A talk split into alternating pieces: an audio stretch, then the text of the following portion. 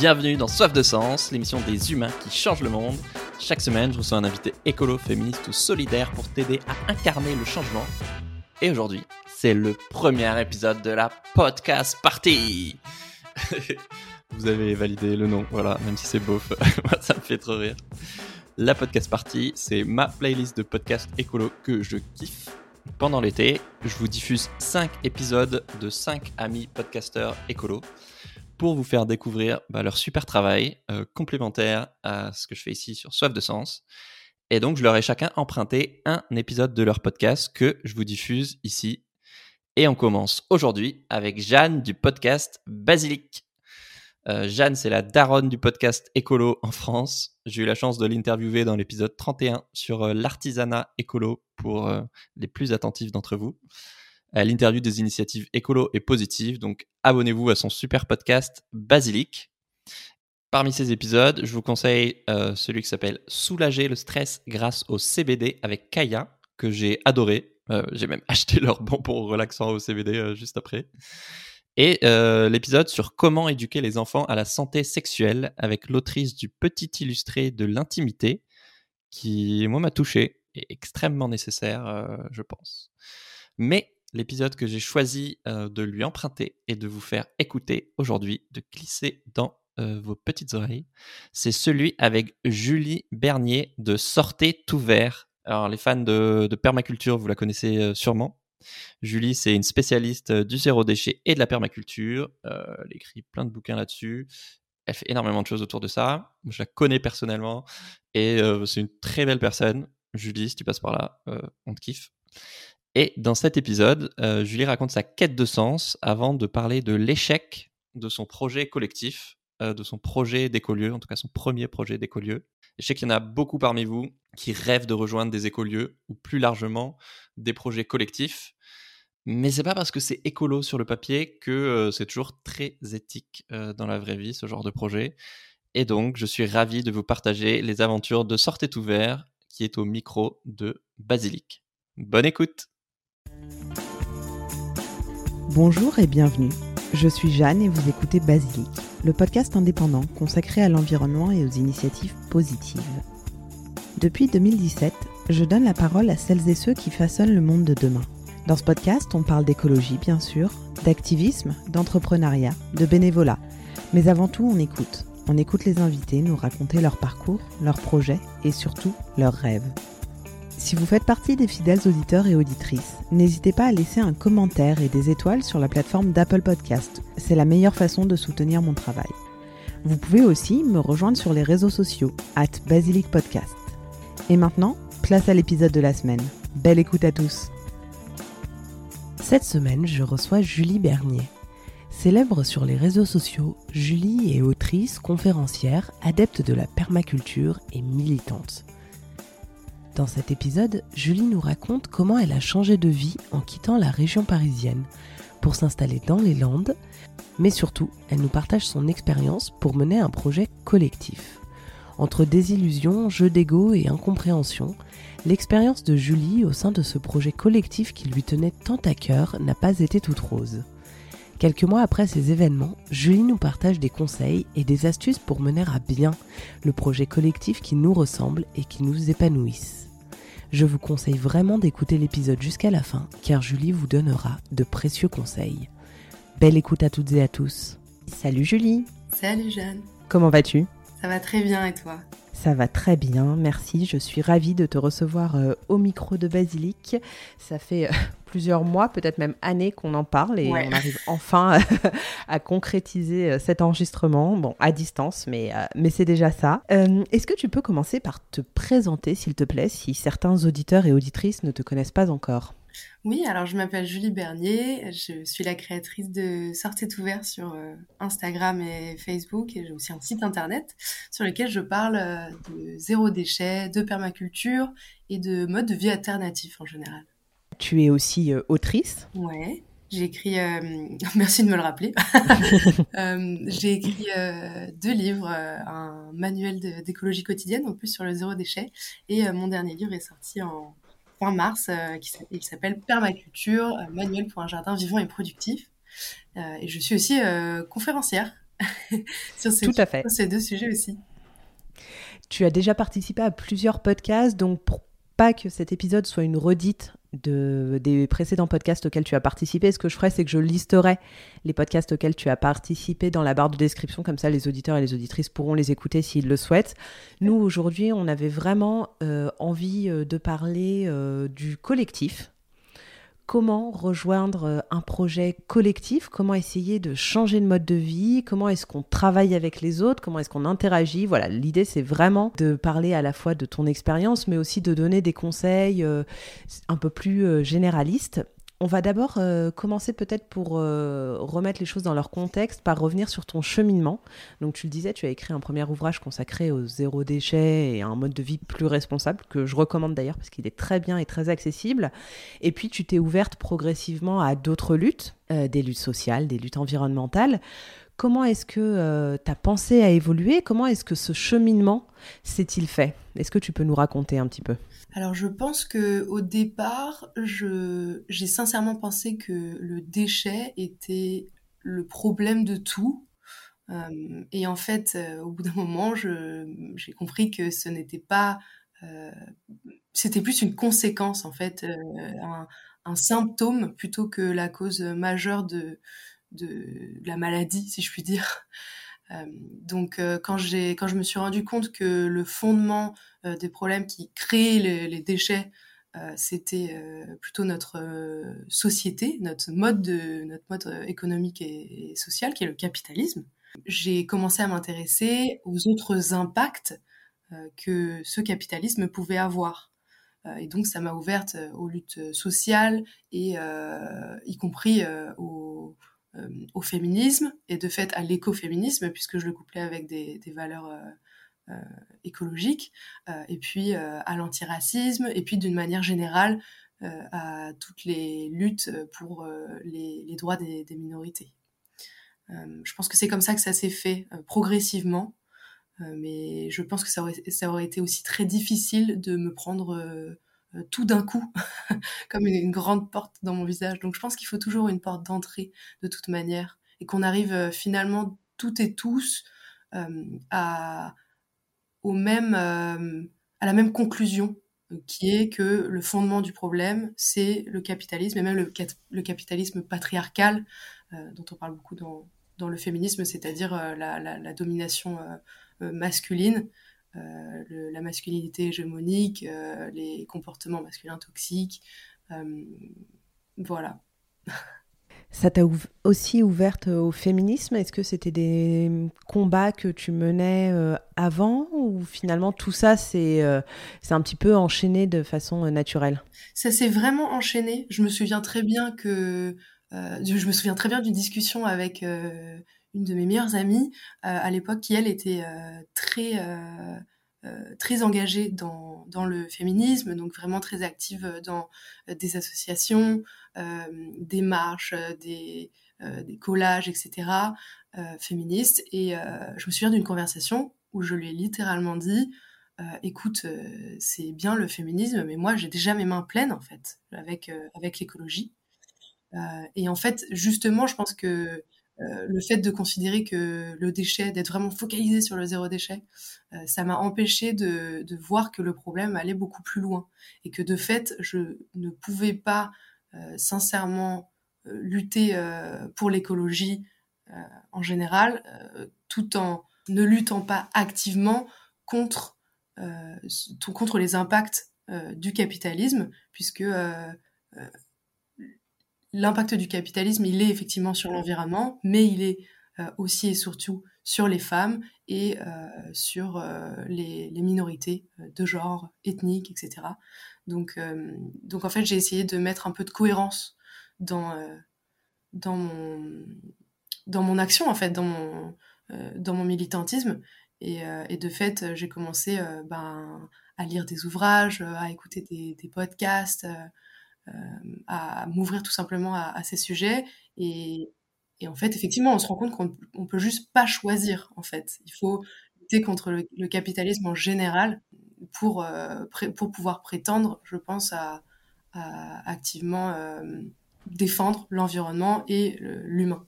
Et comment est-ce que cette lutte s'est concrétisé dans, son, dans ton quotidien? Est-ce que tu as opéré des changements, un changement de mode de vie par exemple? Est-ce que ça a vraiment eu aussi un impact sur euh, la Julie euh, du quotidien au-delà de la Julie euh, militante? Ah, au-delà de la Julie militante. bah, je pense que sur le quotidien, bon, au départ, il y a eu la réduction des déchets, donc ça a quand même déjà changé mon, mon quotidien, ma façon de consommer, évidemment, et puis de, de, penser, parce que le zéro déchet pour moi, c'est vraiment une sorte de filtre euh, sur le monde. C'est-à-dire que on essaye de sortir un peu du, consumérisme, de la, surconsommation, euh, de la recherche du, toujours plus. Donc au départ, ça a quand même changé ma, vie. Et puis après, le, militantisme a pris quand même beaucoup de place. Donc euh, mes actions dans des associations, des conférences que j'ai données, des, des actions de, de, désobéissance civile, les marches, etc. Ça rythmait quand même beaucoup mon quotidien quand j'habitais à Paris. Euh, jusqu'à euh, il y a un peu plus de, de deux ans. Et puis, euh, le grand changement qui s'est opéré, c'est que je j'ai quand même commencé à me sentir assez étouffée par la ville, puisque en remettant justement le, capitalisme en, question et mon rôle dedans, j'ai essayé d'imaginer un futur qui me semblait plus désirable. Euh, à un moment, je me souviens très bien euh, me retrouver face à une impasse parce que j'habitais justement dans une ville qui me ressemblait pas, dans une ville et honnêtement, je pense pas que la ville me ressemble. Euh, et de fait, j'arrivais pas à créer dans ma tête un imaginaire où je me sentais vraiment bien et où mes valeurs pourraient être vraiment respectées.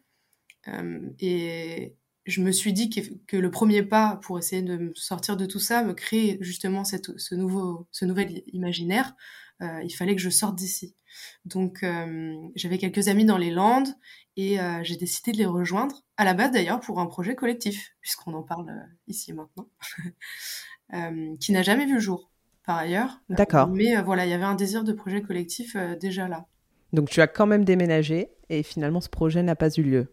Ouais, alors euh, j'ai quand même déménagé. Je pense que déjà c'était un premier pas qui était immense euh, pour moi qui avait pratiquement toujours euh, vécu en région parisienne. Créer une nouvelle vie à partir de, j'allais dire rien mais pas rien, mais presque rien, c'est c'est un grand bouleversement. Et donc je pense que c'est un premier pied dans la porte, tu vois, plutôt que de, de rejoindre directement un, un, collectif. Au final, je pense que ça a été pour le mieux au, au départ. On revient à la porte d'entrée euh, que tu mentionnais tout à l'heure. De... Pour les luttes, il y a toujours un point d'entrée. Et là, c'était pareil, en fait. Tu as eu besoin d'une première étape dans ta transition avant de t'adonner à un projet collectif. Ouais. De manière personnelle, j'ai assez... J'ai... J'ai du mal avec les gros changements. Je les vis assez mal. Mmh. Euh, mais au final, euh, m'adapter ici dans les Landes, ça a été euh, plus facile que, que, ce que je pensais. Mais bon, euh, il y a eu quand même, je pense, les six premières semaines où j'ai été là, où je me suis demandé tous les soirs qu'est-ce que j'avais fait, quoi? Pourquoi j'avais quitté ma vie avec mon, avec mon petit chat, juste. Et, et je, me, je, je réalisais que, en fait, j'étais quand même très seule par rapport à, à tous les amis euh, et toutes les, toutes les habitudes que, que j'avais à Paris. Donc, euh, ça a été dur au départ, mais euh, au final, euh, je me suis très vite rendu compte que c'était le, bon endroit pour moi pour euh, m'épanouir et, et, encore une fois euh, euh, peut-être retrouver des forces pour créer quelque chose qui, qui, me ressemblait ou en tout cas rejoindre un projet qui me ressemblait. Quand tu as déménagé dans les Landes, tu as déménagé dans un appartement, tu as déménagé chez des amis. Comment ça s'est passé au tout début? Parce que c'est une question qui revient souvent et qui est assez récurrente chez les auditeurs et les auditrices de Basilique. J'ai envie de changer de vie, j'ai envie d'être plus en phase avec mes valeurs, avec les valeurs que je défends, mais voilà, j'appréhende, j'ai peur, comment j'y vais, comment je me lance, quelles sont les étapes, etc. Alors, euh, personnellement, j'y ai quand même réfléchi euh, pendant plus d'un an. Euh, et puis, euh, à, en août 2019, du coup, je pense, euh, je crois que c'était le 8 ou 9 août, je me réveille un matin et je me dis, ça y est, c'est le moment.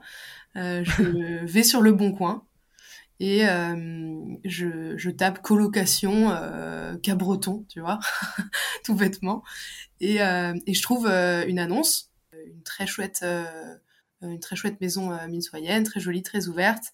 Euh, et j'appelle la personne. On s'entend extrêmement bien au téléphone. et j'ai pris le train deux semaines plus tard pour aller voir cette maison, rencontrer celle qui allait devenir ma prochaine colocatrice. Colocataire. Génial. Je sais pas ce qu'on dit. Donc, en fait, ça s'est fait assez simplement, à savoir que ça, c'était avant le Covid. Donc là, je sais de source sûre que c'est un peu plus compliqué de trouver un appartement dans les Landes. et par ailleurs, il y a des, réalités qu'on qu'on connaît pas quand on quand on n'a jamais habité euh, dans des régions qui vivent euh, particulièrement par le tourisme et les saisons chaudes. Euh, et c'est la difficulté de trouver un appartement à l'année, par exemple. Donc, on va pouvoir trouver un appartement jusqu'en juin. Et en fait, juillet, août, ben, tu pourras pas vivre dans ton appartement. donc, c'est assez, c'est assez étrange. C'est des choses, c'est des réalités dont on n'a pas conscience.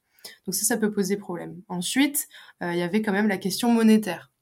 Moi, j'avais euh, la chance d'être euh, auto-entrepreneur, j'ai la chance d'être auto-entrepreneur et euh, d'avoir une activité que je pouvais faire quand même beaucoup à distance, ou alors je pouvais me déplacer dans, dans, des cas spécifiques, à savoir que là, les Landes, au final, c'est 3h30 à 4h de, de Paris. Donc, donc voilà, au départ, j'ai quand même fait pas mal d'allers-retours, et puis ensuite, j'ai essayé de, euh, faire en sorte d'avoir plus de, contrats euh, locaux. Euh, et donc c'est comme ça que j'ai fait pour m'assurer, enfin m'assurer c'est vraiment un grand mot étant donné ce qui s'est passé après avec le Covid, mais pour essayer de m'assurer en tout cas une stabilité économique parce que ça c'est un grand frein aussi et, j'en ai conscience, c'est un privilège pour moi d'avoir pu le faire tout en ne mettant pas en ne mettant pas des bâtons dans les roues professionnellement quoi. Euh, voilà. Et socialement, je dirais que c'est un peu le, dernier pan. Euh, socialement, je pense que ce qui m'a vraiment aidé à euh, faire partie intégrante de, de, cette nouvelle vie locale, ça a été de m'intéresser aux événements, aux associations locales. Et donc, ce qui m'a permis de rencontrer des gens ici et donc de pas me reposer sur les 3-4 personnes que, que je connaissais au départ, qui euh, était bah, pas toujours, euh, euh, pas toujours là déjà. Et, et puis, enfin, c'était intéressant pour moi de d'essayer de d'aller voir au-delà de ce que je connaissais, puisque quitte à être en dehors de ma zone de confort, autant y aller franchement. Et, ma colocataire à l'époque, du coup, m'a dit qu'il y avait un, club de volet. Je faisais du volet quand, quand j'habitais à Paris. Il y avait un club de volet local. Euh, et, elle m'a donné un contact, elle m'a dit à quelle heure y aller et tout. Et, euh, j'y suis allée et puis j'ai rencontré 50 euh, personnes d'un coup. Et j'ai eu beaucoup de chance parce que c'était un, club qui, qui, était, qui est vraiment très, très familier, très, très amical, très chaleureux. Et donc, au-delà de la pratique du sport, il y a aussi vraiment un esprit très fort d'entraide. et on faisait des sorties ensemble, etc. Donc, ça m'a ça m'a créé tout un cercle social euh, intéressant. Et puis aussi, bêtement, euh, en allant au marché ou euh, en m'intéressant à l'époque à, ce qui se passait à la mairie, c'était au moment où on changeait de, maire aussi, juste avant le Covid. j'ai appris à, enfin, j'ai pu connaître des élus en, allant à des cours de permaculture locaux. Euh, j'ai appris, euh, appris plein de choses déjà et euh, j'ai connu des personnes aussi en allant à des plantations d'arbres, en aidant des projets collectifs juste, juste ponctuellement. j'ai aussi voilà créé tout un, toute un, une toile sociale qui m'a qui m'a permis de vraiment m'intégrer d'un point de vue local. Donc ça, c'est un conseil que tu donnerais aux auditeurs et aux auditrices de Basilique de vraiment se rapprocher d'associations locales, du réseau euh, de la ville, du village ou peu importe de là où ils vivent pour essayer de tisser du lien euh, à l'échelle locale. Absolument. Vraiment, euh, je pense que c'est important de pas juste déménager pour déménager, mais s'intéresser sincèrement à son territoire et, et, aux, personnes qui l'habitent et à la culture locale aussi. Bon, je me suis pas mis à manger du jambon de Bayonne malgré tout, hein, mais, mais voilà, s'intéresser sincèrement et juste être, gentil et en fait on, nous le rend, on nous le rend, c'est sûr. C'est intéressant ce que tu dis et je pense qu'il faut vraiment euh, savoir aussi se, faire euh, violence ou en tout cas se forcer à aller à la rencontre des gens. Pas facile pour avoir déménagé un paquet de fois, euh, j'en sais quelque chose. Et c'est vraiment pas facile et c'est aussi beaucoup plus simple que de se conforter sur notre petite vie sur les réseaux sociaux, échanger euh, virtuellement, mais on a besoin de ce lien-là. Et je pense qu'on s'en est rendu compte hein, avec la crise euh, du Covid, etc. Mais on en a vraiment besoin et c'est une façon aussi de s'investir, de s'engager et de se mobiliser qui fait du bien. Et en fait, dès lors qu'on fait quelque chose, qu'on est actif, euh, c'est beaucoup plus facile aussi de, de, faire face à nos émotions par rapport euh, au réchauffement climatique, par rapport à la crise dans laquelle on est, etc. Oui, bien sûr, partager ses valeurs. Euh. Mais en fait, ça, ça peut être...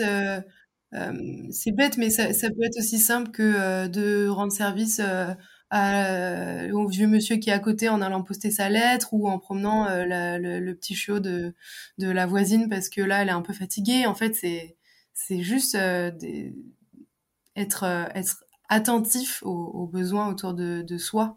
Et alors toi, tu le disais, tu as d'abord été en colocation, puis ensuite tu as rejoint un projet collectif, donc pas celui qui était initialement prévu, mais un autre. Comment est-ce que tu en es arrivé à cette envie de voilà de changer de lieu de vie à nouveau?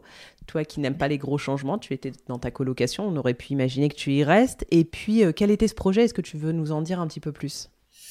Alors euh, déjà, je tiens à dire que j'étais euh, terrorisée à l'idée de changer après moins d'un an de vie euh, sur euh, et Cap-Breton, de changer encore. Vraiment, ça, ça me faisait très peur. mais j'avais aussi la, conviction que c'est vraiment dans le collectif qu'on peut créer des, réseaux de résilience et, et des nouveaux imaginaires qui, des nouveaux, comment dirais-je, des espèces de micro-sociétés qui, euh, qui nous permettent de sortir de, celle euh, dans laquelle on est. Et c'est vraiment à ça que j'aspirais. après, j'avais aussi une réalité économique qui est, le qui est juste le fait que moi, financièrement parlant, je ne pouvais pas acheter de terrain, faire mon propre projet, en fait, tout simplement. Donc, pour moi, la, la seule façon de, de, créer cette, cet îlot de résilience dont, dont je rêvais, c'était de, de, rejoindre quelqu'un qui euh, en avait les moyens ou alors, enfin, en tout cas, un, un projet existant. Et, euh, et, là, on peut dire que j'ai quand même eu de la, chance euh, au départ puisque c'est venu du, bouche à oreille. C'est-à-dire que mon, conjoint a entendu parler d'un projet. il m'a littéralement dit que les personnes cherchaient quelqu'un pour s'occuper de, des extérieurs, mettre en place tout un projet permacole, dans le but euh, d'accueillir des, formations euh, et aussi faire des, sortes de gîtes. et donc, c'était ça le projet au départ. donc, il y avait trois propriétaires. qui, ont, qui avaient acheté un hangar avec une maison dessous, une, maison qui était à rénover, et puis un grand terrain de, de 2,5 hectares, 2,4 hectares. et, il fallait tout transformer, quoi en gros rénover euh, aussi bien la maison que euh, le, les, la prairie, euh, forêt et le reste qui avait été laissé à l'abandon, disons, depuis une dizaine d'années. Quoi. Et, et, en fait, je, honnêtement, je me suis dit, bah, c'est moi, quoi. C'est moi la personne qui cherche. je pense que ce dont je rêve et, et qu'on n'a pas encore évoqué, au-delà de créer des îlots de résilience, c'est que j'ai une passion pour le fait d'apprendre déjà, mais aussi de transmettre. Et c'est beaucoup ce que je fais sur mes réseaux sociaux. Euh, et euh, je rêve de donner des formations à la permaculture, c'est-à-dire de vraiment euh, condenser tout ce que moi j'ai appris en des années et puis euh, de, de, de l'apprendre à, des personnes qui souhaiteraient, euh, qui souhaiteraient l'apprendre avec moi. Et du coup, bah voilà, je, je, trouve ce projet dans lequel je vais enfin pouvoir le, le faire. Et donc à l'époque, je suis vraiment ravie je, je vois pas, très honnêtement, je ne vois pas ce qui pourrait mal se passer. Attends. Spoiler alerte, ça ne s'est pas fait. Euh, donc, euh, euh, à l'époque, quand même, je, j'en discute avec mon compagnon et lui euh, a une vision euh, très différente. Donc, lui, il est néo-zélandais et il y a quand même une culture là-bas de, de, de, ce qui est juste et, et de, de, de se protéger soi-même. Euh, donc lui, il a pris l'habitude de faire un peu des, des, des sortes de contrats euh, euh systématiquement pour essayer de se, se protéger, même dans les, les, pro les projets les plus qui ont l'air les plus sains. C'est-à-dire même, même, quand, voilà, même quand même quand tout a l'air de d'épouser tes valeurs, d'épouser ses valeurs, il, il, reste un peu pas sur ses gardes, mais en tout cas il se protège. et donc à l'époque, on, fait très attention. Donc je rencontre les propriétaires qui m'expliquent leur vision de, ce projet et et, moi, je leur explique la vision de la mienne, donc mes attentes, etc. Et on fait euh, un document à valeur de contrat. C'est pas obligé que ce soit un contrat, mais euh, un contrat, euh, disons, euh, euh, en bonne et due forme, mais un, un, document avec l'accord des deux parties, ça, ça suffit. Donc, on parle de, ce que je vais faire au fil des mois, de ce qu'on va apporter comme travail, comme comme savoir. Moi, à l'époque, je voulais aussi Enfin, je leur ai proposé de trouver des bénévoles. Donc voilà, tout ça, euh, c'est mis dans le, contrat et on, commence à travailler. Euh, et malheureusement, les choses ne, se sont pas passées euh, comme prévu. Mais je ne sais pas si tu veux en parler tout de suite. Une autre question avant cela, c'est est-ce que ton compagnon lui aussi participait à ce projet? Ça impliquait que vous déménagiez? Absolument. Il y avait une petite cabane, alors sans, eau, sans, salle de bain, sans toilette, euh, mais une petite cabane euh, dans laquelle on a, on a du coup déménagé avec euh, mon petit chat aussi, Hervé. Il y avait une petite chatière sur la porte, c'était formidable. euh, donc oui, on a redéménagé à environ 45 minutes de là où on habitait. Et ça, ça, suffisait pour que ce soit complètement des paysans. Et c'était un projet naissant ou c'était un projet qui avait déjà vu le jour avec plusieurs personnes investies ou uniquement ces deux propriétaires que tu avais rencontrés? C'était un projet naissant. Euh, donc euh, nous, quand on l'a rejoint, ça faisait euh, trois mois que les propriétaires avaient acquis la propriété. Euh, et, euh, et qu'ils avaient commencé un petit peu à rénover la maison, mais c'est tout. Et toi, quelles étaient tes attentes pour cet îlot de résilience? Alors, au-delà de transmettre ta passion pour la permaculture, mais d'un point de vue personnel, qu'est-ce que tu espérais en, retirer? Qu'est-ce que tu attendais? Comment tu te projetais dans ce lieu? Alors moi, je pensais vraiment euh, sincèrement euh, travailler main dans la main avec les propriétaires euh, et vivre quand même une expérience de vie en communauté. C'est-à-dire partager des moments communs avec plusieurs personnes tous les jours, échanger, vivre un peu presque comme une presque comme une petite famille. donc vraiment avoir une, expérience sociale en plus de de, cette envie de partager. Et puis, euh, je voulais évidemment euh, travailler euh, à la régénération des sols au niveau local. Et puis, j'avais des projets. je voulais planter un verger. Il y avait un des propriétaires voulait, mettre, voulait créer une piscine naturelle. Donc, j'avais hâte d'apprendre ce que c'était, de le mettre en place. Voilà, créer un, jardin forêt, des haies, etc. Donc, d'un point de vue technique et social, j'avais ces, ces attentes. Et donc, euh, comment ça s'est passé? Vous avez euh, déménagé sur ce lieu avec euh, votre chat et tu as commencé à travailler avec eux. Et qu'est-ce qui s'est passé ensuite? Combien de temps est-ce que tu es resté? Et surtout, voilà, à quel moment tu as déchanté, tu t'es rendu compte finalement qu'il y avait des dysfonctionnements? Et ensuite, on pourra peut-être parler un peu de, de, conseils, des conseils que tu pourrais donner aux auditeurs et aux auditrices, ou en tout cas les mises en garde, voilà, les, ce que tu recommandes avant de se lancer dans un tel projet pour éviter les déceptions, puisque mm. j'imagine que ça, ça n'a pas été sans regret et déception que tu as quitté cet endroit. Oui, mais je rassure beaucoup de choses très positives aussi. Euh, donc, euh, qu'est-ce qui s'est passé? Donc, au final, euh, j'ai commencé à travailler quasiment à temps plein euh, sur le projet. Donc physiquement, c'était assez difficile. J'avoue que euh, je m'attendais pas à ça quand j'ai quitté Paris, mais c'est vrai que je pense qu'on on, on romantise on romantise. Mm. on, idéalise. On idéalise, ouais. On idéalise beaucoup, je pense, la vie à la campagne et ce que ça peut être de, de vivre de la terre? Euh, mais c'est très difficile physiquement, euh, surtout quand on part de zéro. Donc là, c'était le cas euh, sur, ce, sur ce projet.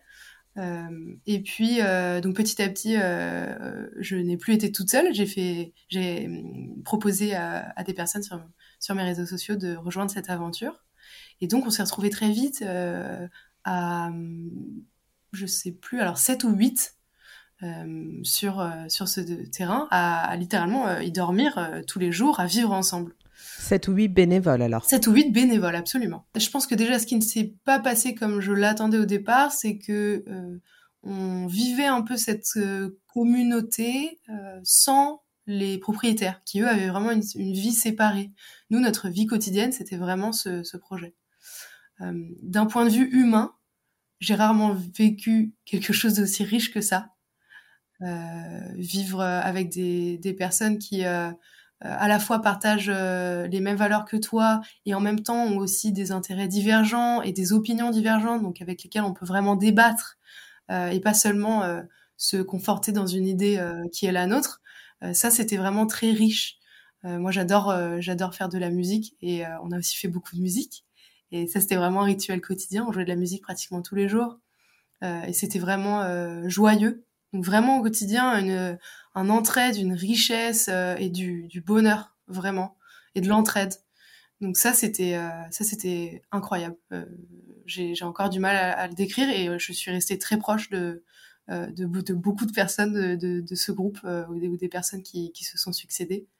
Euh, donc, donc, voilà, ça c'était assez formidable. C'était des bénévoles, alors excuse-moi, sans dévoiler leur identité bien sûr, mais c'était quel type de profil des gens qui vivaient leur première expérience au sein d'un projet collectif, d'autres qui étaient plus expérimentés peut-être? Quel était le profil de ces bénévoles qui t'ont rejoint? Alors, en fait, assez diversifié. D'accord. Beaucoup, alors, beaucoup de, de jeunes sans enfants, de 20 à 34 ans, 32 ans. Euh, voilà, et qui vivaient, alors pas, pas nécessairement leur première euh, fois dans un collectif. Euh, souvent, il y avait quand même des personnes qui avaient déjà fait du woofing ou voilà des, expériences de, travail en groupe à l'étranger, des choses comme ça. Euh, mais euh, là, il y avait aussi une dimension d'apprentissage au quotidien donc, qui était un petit peu différente. J'essayais quand même de donner des, cours euh, tous les jours. Euh, pas des, enfin, des cours, en, en, tout cas sur des théories qu'on allait appliquer dans la journée. donc, donc voilà, il y avait ce, ce, genre de profil. Donc le fait est que notre, comme, il, comme il y avait assez peu d'attentes à l'extérieur, encore une fois, c'était pas nécessairement des, des, des familles. Euh, on était encore une fois, le, projet c'était vraiment notre vie quotidienne. Je, tiens vraiment à le, hmm. souligner. Euh, parce que je pense que ça a aussi euh, contribué au fait que ce soit pas si idéal que ça. Euh, ce qui signifie que toi, tu ne pouvais plus travailler en parallèle, ou en tout cas, tu avais moins de temps à consacrer à ton activité d'auto-entrepreneur. Alors oui, mais ça signifie aussi que moi, j'ai du mal à choisir. Donc, je travaillais aussi le double de ce que je pouvais, je pense. Je me suis, euh, je me suis épuisée dans ce projet. Physiquement, euh, j'ai atteint des, des stades euh, que je me laisserai plus jamais, plus jamais atteindre parce que je pense que prendre soin de, de soi, ça fait partie de, de, du, du fait qu'un collectif fonctionne. et de fait, au bout d'un moment, j'ai quand même réussi, après, après plusieurs mois, à dire, ben là, j'ai, besoin de moins m'investir physiquement et de travailler sur mon, entreprise parce qu'en fait, même financièrement, c'était pas possible pour moi de, de, continuer euh, comme ça. Donc, euh, donc voilà. Et, euh, par rapport à tes autres questions, donc ce qui s'est passé pour que ça se passe pas bien, en fait, c'était pas du tout ce, ce, groupe de personnes qui a posé problème. On a eu clairement des opinions divergentes. on a eu des moments où c'était difficile de, vivre en groupe. parce que aucun d'entre nous n'avait vécu sur un, long moment euh, ensemble, enfin avec avec d'autres personnes, si ce n'est en famille évidemment, mais c'est toujours un peu différent. Et donc euh, on, a appris à vivre ensemble euh, sur le vif, en fait, sur le tas. Donc il a fallu quand même ben, créer des, techniques de vie en communauté pour que la vie ensemble se passe bien. Donc par exemple, au bout d'un moment, il y a eu une espèce d'accumulation de choses qui n'étaient pas dites.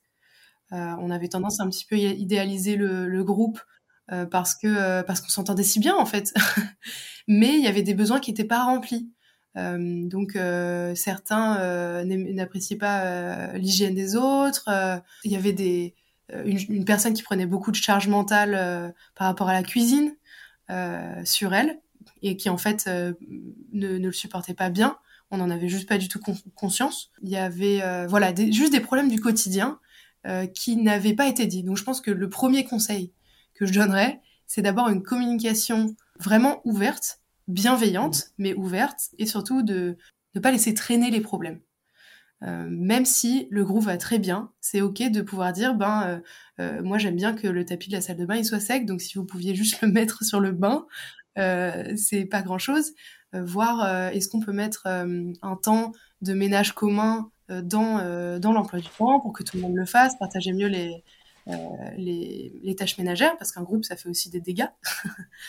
Euh, est-ce qu'on peut euh, mettre en place euh, une sorte de, planning ou en tout cas faire en sorte que ce soit pas toujours les mêmes personnes qui fassent la cuisine et la vaisselle et les autres choses? Voilà. Parce qu'en fait, même ce qui est décidé au départ, donc nous par, exemple, je parlais d'une personne qui prenait beaucoup sur elle pour faire la cuisine. Au départ, c'est elle qui nous l'avait demandé. Donc on a pensé que c'était ok et en fait on, l'a jamais re-questionné. Et ça c'est une erreur, c'est-à-dire que les besoins ils évoluent les besoins, les désirs, ils évoluent. Et donc, je pense que c'est important non seulement d'avoir une communication systématique, euh, mais en plus de pas prendre les choses pour acquises. Euh, donc, euh, à partir du moment où on a eu quand même ces difficultés, on a, on a fait en sorte de régulièrement faire des points pour parler de ce qui allait bien et de ce qui allait moins bien. et c'est ok que les choses aillent moins bien. et donc voilà, du coup, ça nous permettait de faire des ajustements plus systématique euh, pour correspondre au mieux aux besoins de chacun, à savoir que le groupe évoluait aussi, il y avait des personnes qui partaient, d'autres qui arrivaient. C'était aussi difficile de, pour les personnes qui arrivaient, donc on faisait euh, en sorte euh, de mieux les accueillir, de faire plus d'efforts à les accueillir, parce que ben elles n'avaient pas vécu là jusqu'à présent, donc, donc voilà, elles arrivaient dans un groupe qui était déjà formé, donc c'est plus difficile. mais ça au départ, voilà, pareil, on n'en a pas nécessairement conscience. Pour maintenir un bon équilibre pour toutes et tous. Ouais, exactement. Exactement. Et comme cet équilibre, il changeait, et ben voilà, il fallait, euh, il fallait systématiquement en parler. On a une, euh, une personne qui, m'a apporté euh, beaucoup, qui elle était monitrice de colonies de vacances. Et donc elle avait l'habitude de manager des, groupes et elle nous a apporté des outils qui nous ont beaucoup aidés après. Et donc par exemple, un outil que je retiens, que j'ai adoré, c'était la main.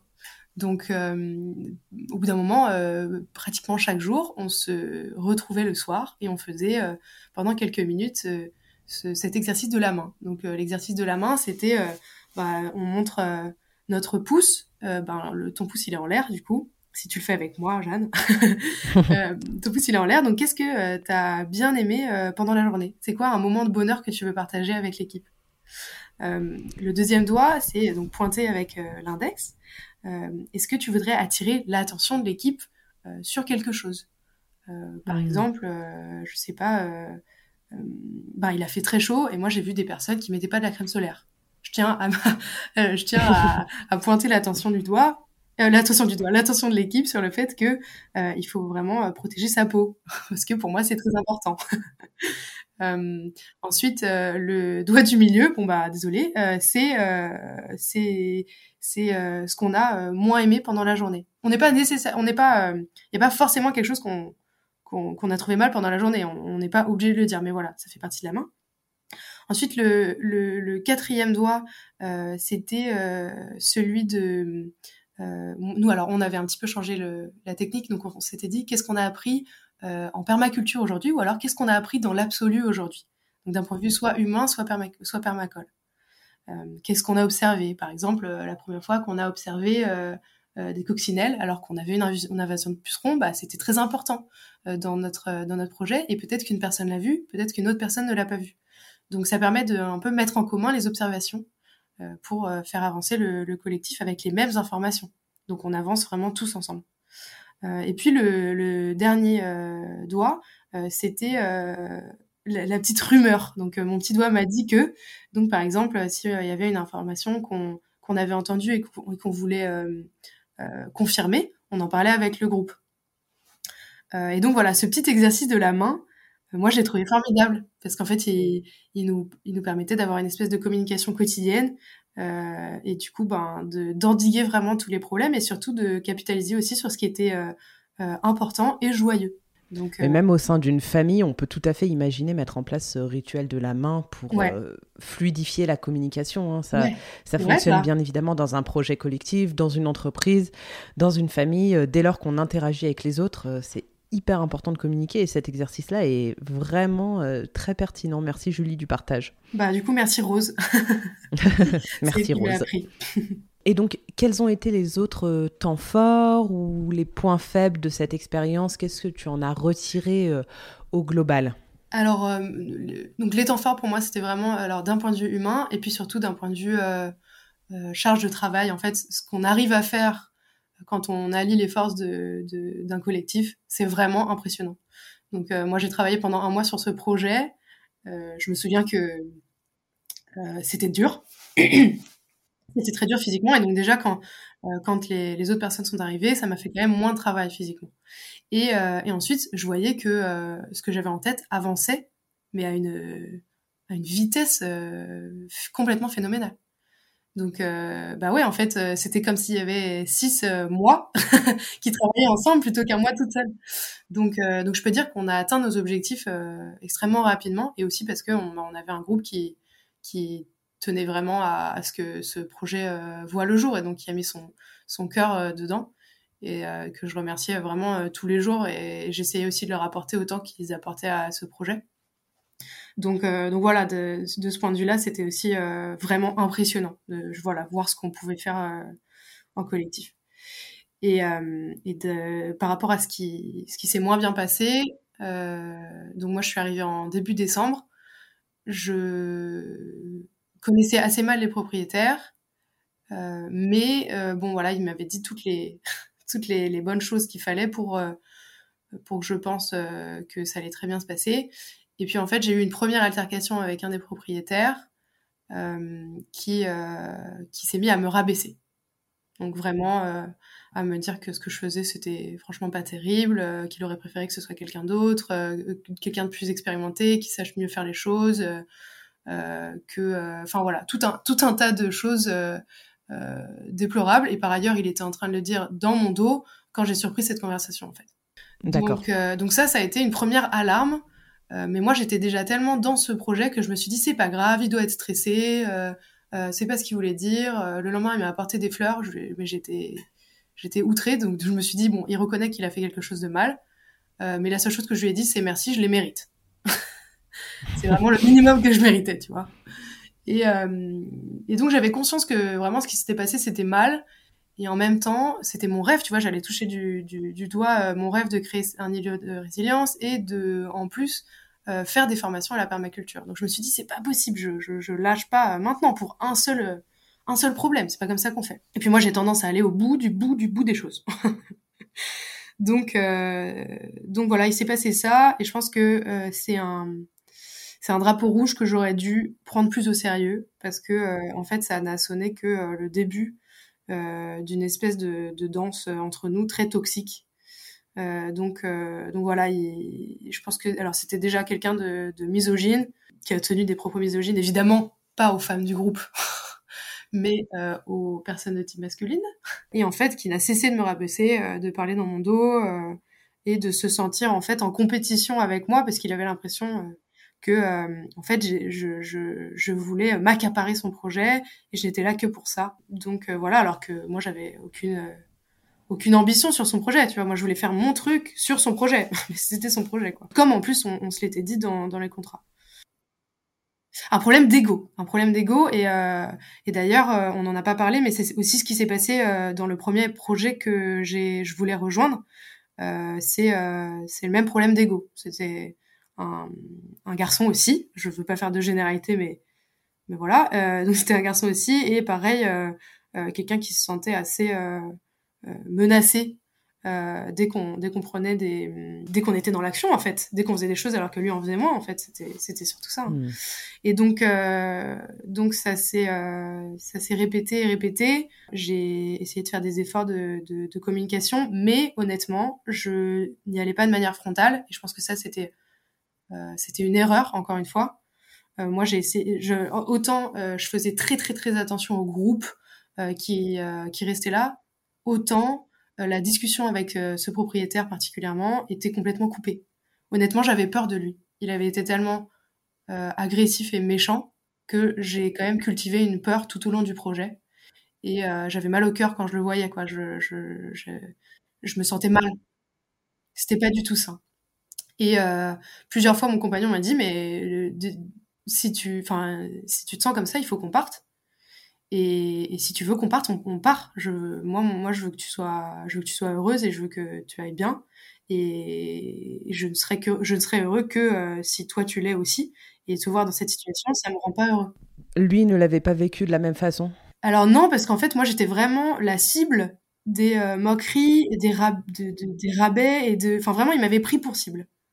Euh, cette personne et comme mon compagnon est un homme aussi, euh, il allait, euh, ce, ce, enfin, ce, ce, propriétaire allait euh, le, lui parler à lui, comme si de rien n'était, voire me rabaisser devant lui, euh, pour essayer un peu de nous, pas de nous casser, mais de m'isoler encore plus, tu vois. Donc, alors, c'est clairement un, un, un, comportement de pervers narcissique. Mais je n'en ai eu conscience que, que après.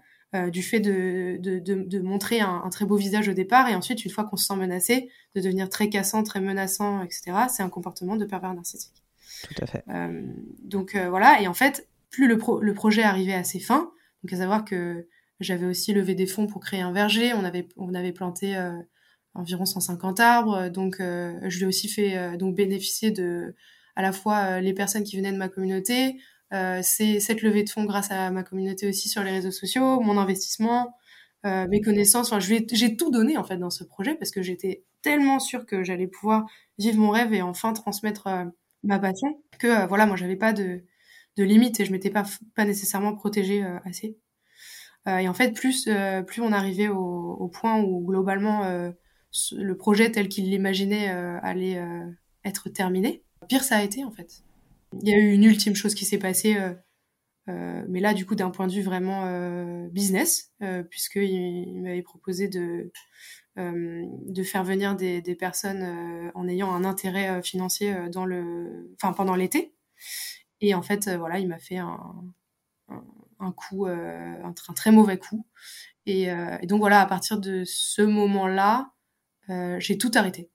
donc j'étais encore sur son terrain mais je ne m'approchais plus de, de la maison, euh, je m'approchais plus de, ce hangar. Euh, euh, j'étais, j'étais dans un état psychologique terrible parce que parce que du coup j'avais été manipulée en fait pendant des mois et rabaissée et, et en fait je me rendais compte aussi que même dans des projets collectifs qui sont censés partager des valeurs qui sont très humaines et et ben en fait on n'était pas du tout à l'abri de, de, comportements euh, manipulatoires et, malsains, toxiques. Donc ça, ça a été très dur pour moi de, l'encaisser. C'est plus difficile à, réaliser qu'on peut être euh, confronté à ce genre de manipulation ou de comportement toxique quand on est dans un projet qui se veut euh, sur le papier idéal, qui se veut aussi euh, d'un point de vue social complètement euh, inclusif, euh, égalitaire, éthique. C'est plus difficile, j'imagine, de prendre conscience de ça. Ouais, bien sûr. Bah, en fait, déjà, on veut pas y croire. Et puis en plus, comme en général, on, quitte la situation dans laquelle on est parce qu'on ressent quand même une espèce de mal-être et on veut créer mieux. Je pense que systématiquement, le, fait de, le fait que ce, ce mieux soit en fait bah, pareil, voire pire que ce que tu, tu vivais avant, c'est difficile de le réaliser. Puis en fait, on vit une espèce de, de, de, deuil parce que on se dit que même quand on essaye de vivre en dehors de, de la société euh, ben, capitaliste, compétitive, euh, euh, égocentrique dans laquelle on est, et ben en fait, on n'est pas du tout à l'abri de répliquer exactement les mêmes comportements nocifs. Et ça, ça implique aussi le fait de, que un projet comme ça, pour qu'il fonctionne, il faut que l'intégralité des participants prennent le temps de, se, de déconstruire ces automatismes euh, et ces valeurs euh, nocives. Ça, c'est très difficile. C'est très difficile et ça demande un vrai travail euh, sur soi qui demande du temps aussi, j'imagine. Absolument. Et après, ça ne veut pas dire qu'on doit être parfait, mais en tout cas, euh, se questionner systématiquement. Et puis surtout, euh, là, bon, bah là, dans le cas d'individus qui sont profondément égocentriques euh, et nocifs, il y a souvent rien à faire en fait. Il vaut mieux mmh. partir. Donc euh, ça, c'est un des, un des conseils que j'aurais, c'est vraiment quand, quand on voit les préludes de quelque, de quelque chose qui a l'air malsain, euh, il vaut mieux partir. Savoir quand partir, c'est très important. Ouais, mm. se protéger, absolument. Tu l'as dit. Génial. Donc je pense que dans un projet collectif, c'est très important de poser les bases au départ. Ce contrat, à la base, c'était une très bonne idée euh, qu'on a fait. Donc c'était une très bonne idée et euh, ça permet surtout de se poser les bonnes questions. C'est-à-dire euh, comment le quotidien va être comment, dans le détail, vraiment, financièrement, comment ça va se passer, socialement, comment ça va se passer, comment vont être pris, comment vont être prises les décisions, euh, etc. Aller vraiment le plus possible dans le détail pour que, avant d'y aller, euh, vous puissiez avoir euh, toutes les toutes les informations nécessaires à votre prise de décision. Si sur le papier déjà ça vous convient pas, c'est sûr que dans la vraie vie ça vous conviendra pas. Donc ça c'est le premier conseil. Ensuite, savoir être un individu dans le groupe et rester un individu dans le groupe. C'est-à-dire que le, projet, le groupe ne, doit pas être l'intégralité de, notre vie parce que si le projet s'effondre, la vie s'effondre. Et ça, c'est, difficile. C'est vraiment, ça rend la chose vraiment très difficile. Donc, c'est important de, de continuer à avoir une vie à l'extérieur, de continuer sa vie associative, de voir ses autres amis, etc., euh, en dehors du collectif. Euh, et euh, voilà, exister autre part dans le groupe et systématiquement prendre soin de sa personne, c'est-à-dire qu'on n'est pas obligé d'être dans le collectif systématiquement collectif, mais c'est important de prendre soin de soi en tant que personne, de garder des, euh, des moments de d'intimité, euh, de temps seul, de voilà, de continuer, comme je disais, à être un individu dans le groupe. Ensuite, ouais, merci beaucoup. Ensuite, euh, peut-être commencer par des petits projets collectifs, voir comment on se sent dans le collectif. Euh, avant de se lancer dans quelque chose d'aussi euh, long terme que ce que ça a pu être pour moi. Donc moi, ça a duré huit mois en tout.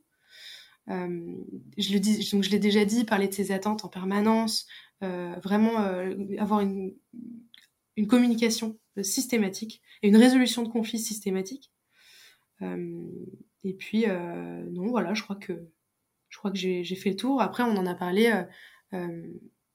apprendre à se déconstruire, oui, mais aussi apprendre à se euh, connaître, à connaître ses besoins euh, matériels aussi bien que humains en fait.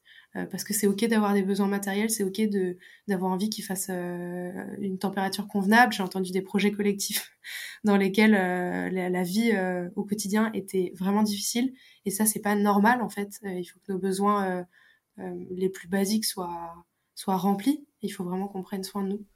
Donc donc voilà ce sera, ce sera mes quelques conseils pour cette euh, fin de podcast.